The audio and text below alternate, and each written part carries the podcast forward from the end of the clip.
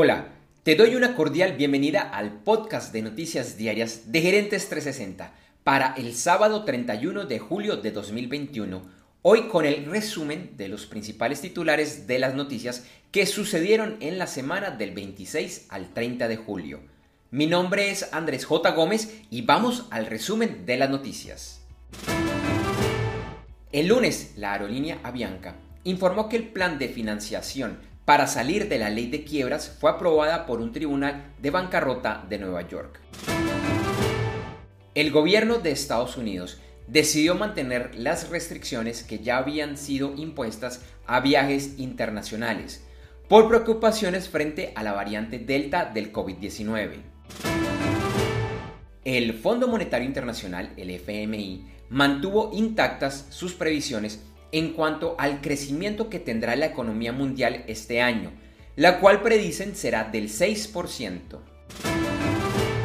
Se conoció que American Airlines le está solicitando a sus pilotos que ahorren combustible debido a una situación que vive Estados Unidos de desabastecimiento temporal en algunos aeropuertos y zonas del país. Esto también está llevando a que los aviones, en algunos vuelos, lleven exceso de combustible o realicen paradas adicionales en otros aeropuertos para retanquear. El miércoles se posesionó Pedro Castillo como nuevo presidente de Perú. Uruguay empezará a aplicar una dosis de la vacuna de Pfizer contra el COVID-19 a personas que hayan sido vacunadas con Sinovac 90 días después de la segunda dosis en una medida para reforzar la inmunidad de la vacuna de origen chino. La Corte Internacional de Justicia anunció que en septiembre y octubre retomará la disputa territorial entre Colombia y Nicaragua. Un reporte interno de los Centros para el Control y Prevención de Enfermedades, los CDC de los Estados Unidos, dice que la variante Delta del COVID-19 es tan contagiosa como la varicela y que personas vacunadas la pueden transmitir con facilidad a quienes no estén vacunados.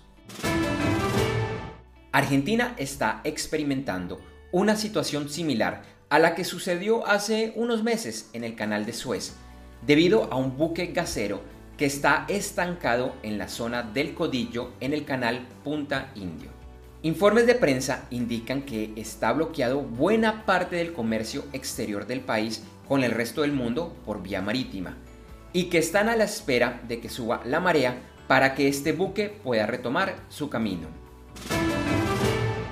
James Bullard, presidente de la Reserva Federal de San Luis, expresó que desea que este otoño se empiecen a reducir los estímulos a la economía en Estados Unidos y que finalicen en el primer trimestre del 2022.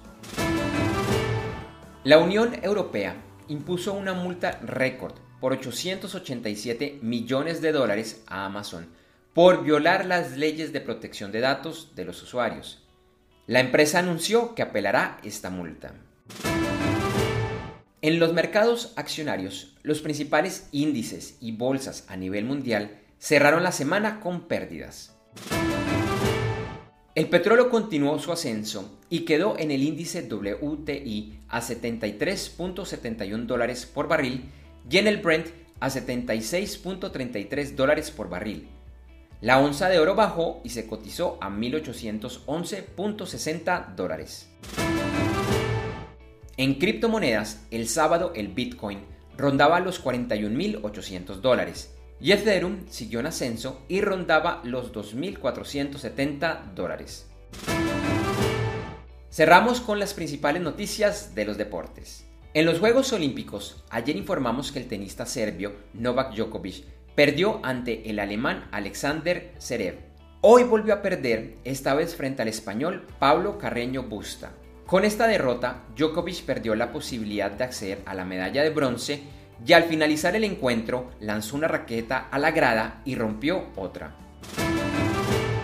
Las primeras posiciones del medallero siguen igual, liderado por China con 21 medallas de oro, 12 de plata y 12 de bronce.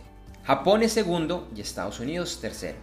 En países de América Latina siguen en el medallero Brasil, Ecuador, Colombia, Cuba, Venezuela, México y Argentina.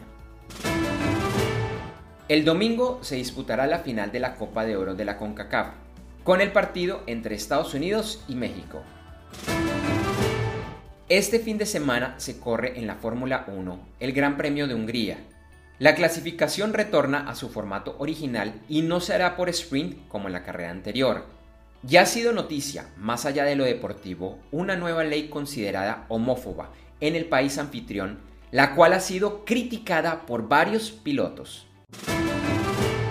Gracias por escuchar este episodio de Noticias Diarias de Gerentes 360 y te invitamos a que te suscribas en tu directorio favorito de podcast buscándonos como Gerentes 360. También encontrarás este y todos los episodios de Noticias Diarias de Gerentes 360 en nuestra página web www.gerentes360.com. Te recordamos que Noticias Diarias de Gerentes 360 se publica de lunes a viernes en horas de la madrugada de América y es un corto podcast con los titulares de las principales noticias en el mundo para empresarios, emprendedores, gerentes, CEOs y miembros de la alta y la media gerencia para empezar el día bien informado. Además, todos los lunes, martes y el lunes es festivo o feriado en Colombia, vamos en vivo con nuestro programa principal de Gerentes 360 a las 8 de la mañana hora de Colombia, Ecuador, Panamá y Perú. Este programa es un videoblog de unos 35 a 45 minutos de duración, donde además de las noticias contamos con entrevistas, invitados, análisis y mucho más. Lo puedes seguir en vivo ingresando a www.gerentes360.com y un par de horas después de finalizar la transmisión en vivo encontrarás la versión de solo audio en los principales directorios de podcast. Feliz día, éxitos en tus negocios y nos vemos o nos escuchamos pronto.